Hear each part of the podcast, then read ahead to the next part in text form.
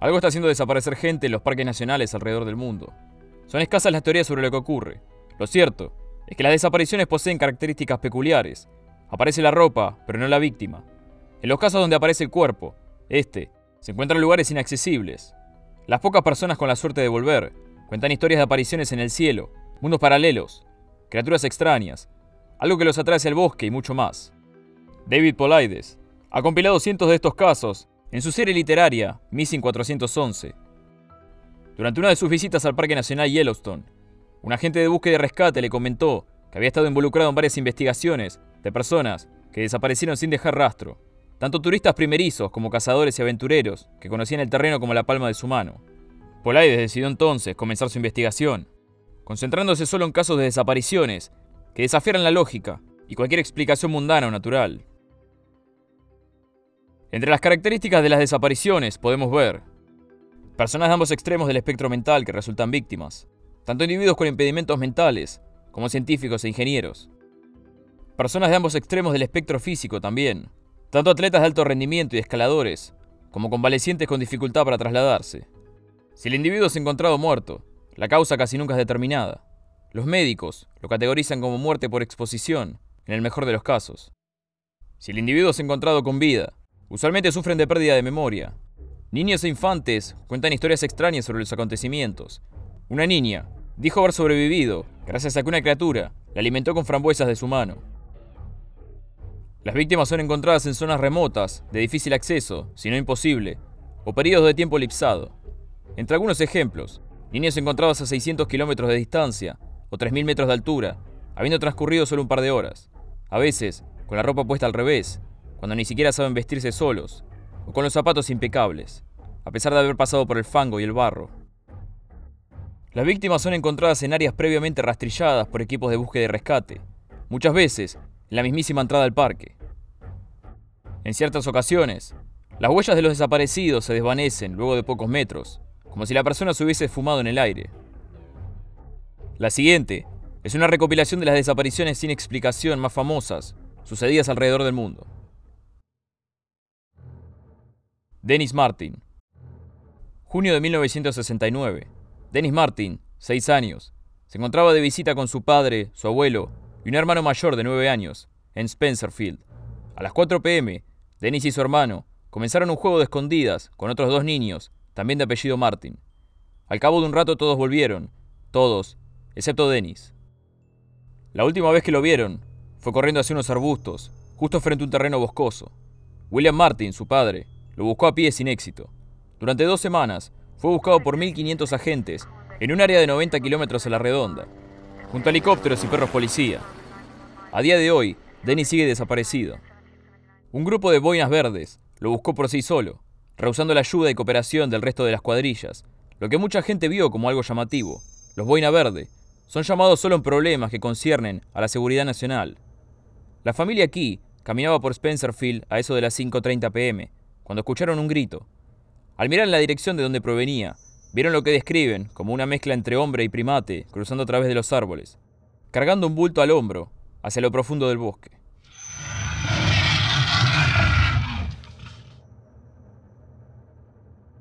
Eric Lewis. Julio de 2010. Monterreiner.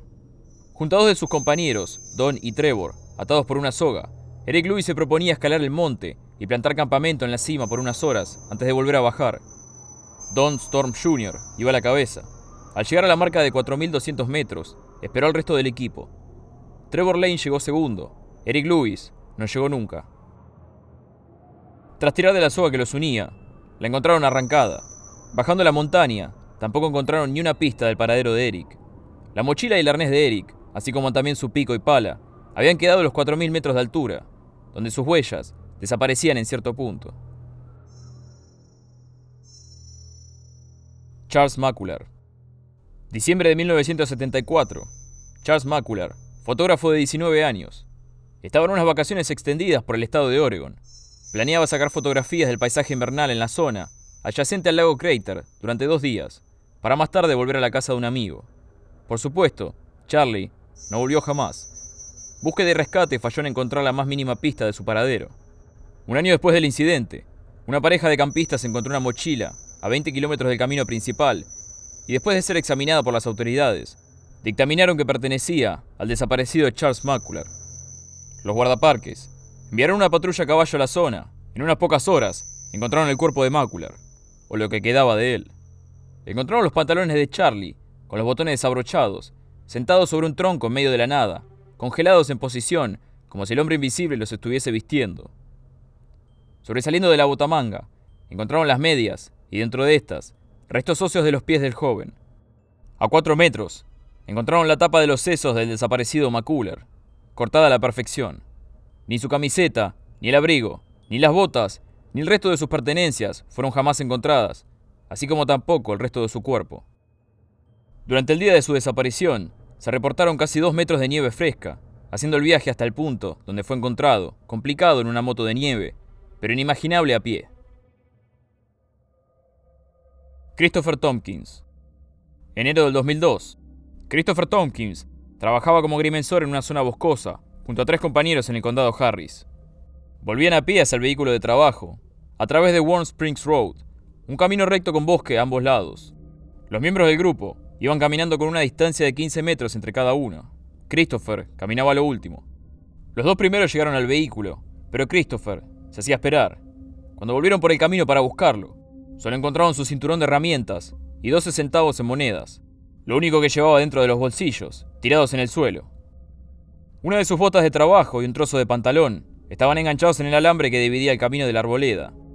La cuadrilla de búsqueda, de más de un centenar de miembros, no encontró nada más. Varios meses más tarde, la otra bota fue encontrada, cerca de un pantano a mil metros del lugar de su desaparición.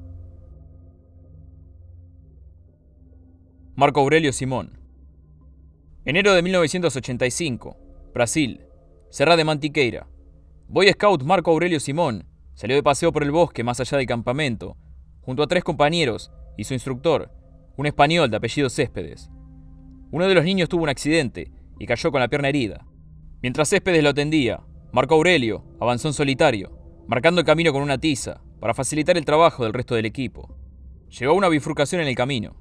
Marco Aurelio fue por la izquierda, mientras que Céspedes, minutos después, decidió ir por la derecha, lo cual no difería lo más mínimo dado que ambos caminos volvían a unificarse al final.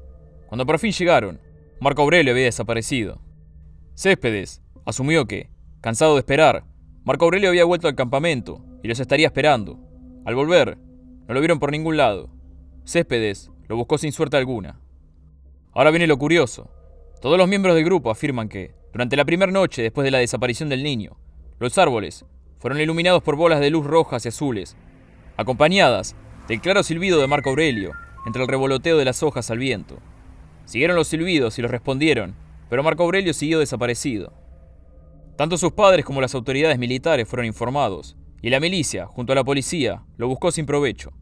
La búsqueda fue tan meticulosa que alguien perdió un cuchillo y lo encontraron al día siguiente.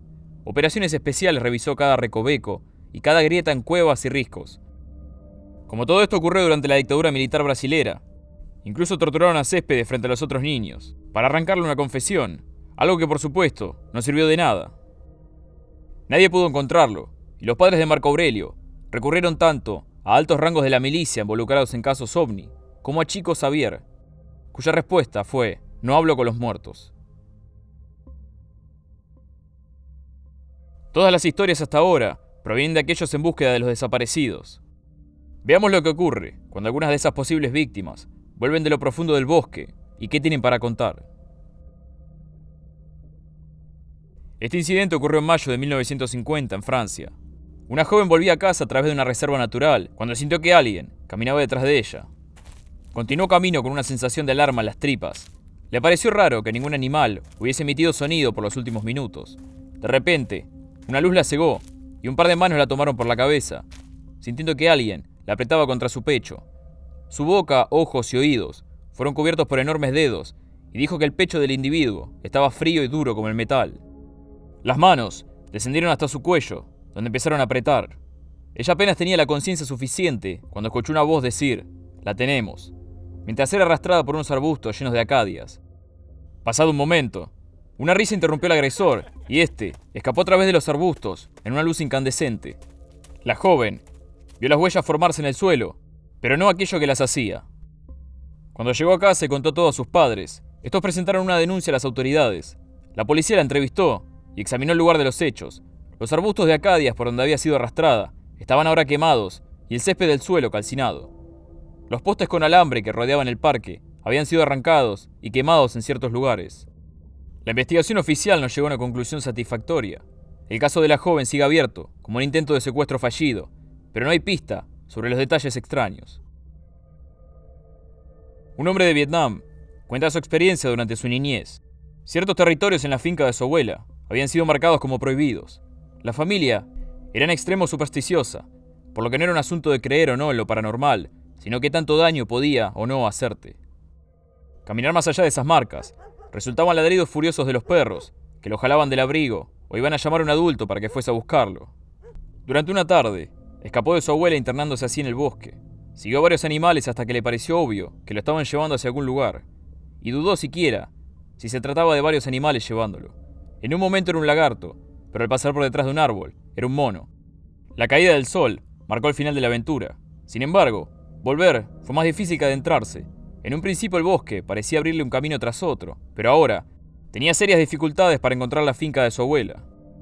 Por fin oyó a los perros ladrar cuando emergió del territorio prohibido. Fue en ese momento que vio a un centenar de personas buscándolo. Lo que había sido un atardecer para él, fueron tres días que estuvo perdido para su familia. Supo tiempo después que uno de los trabajadores de la finca fue a buscarlo en un primer momento, pero nunca volvió. La abuela se encarga de la viuda de este hombre y le envía dinero cada mes.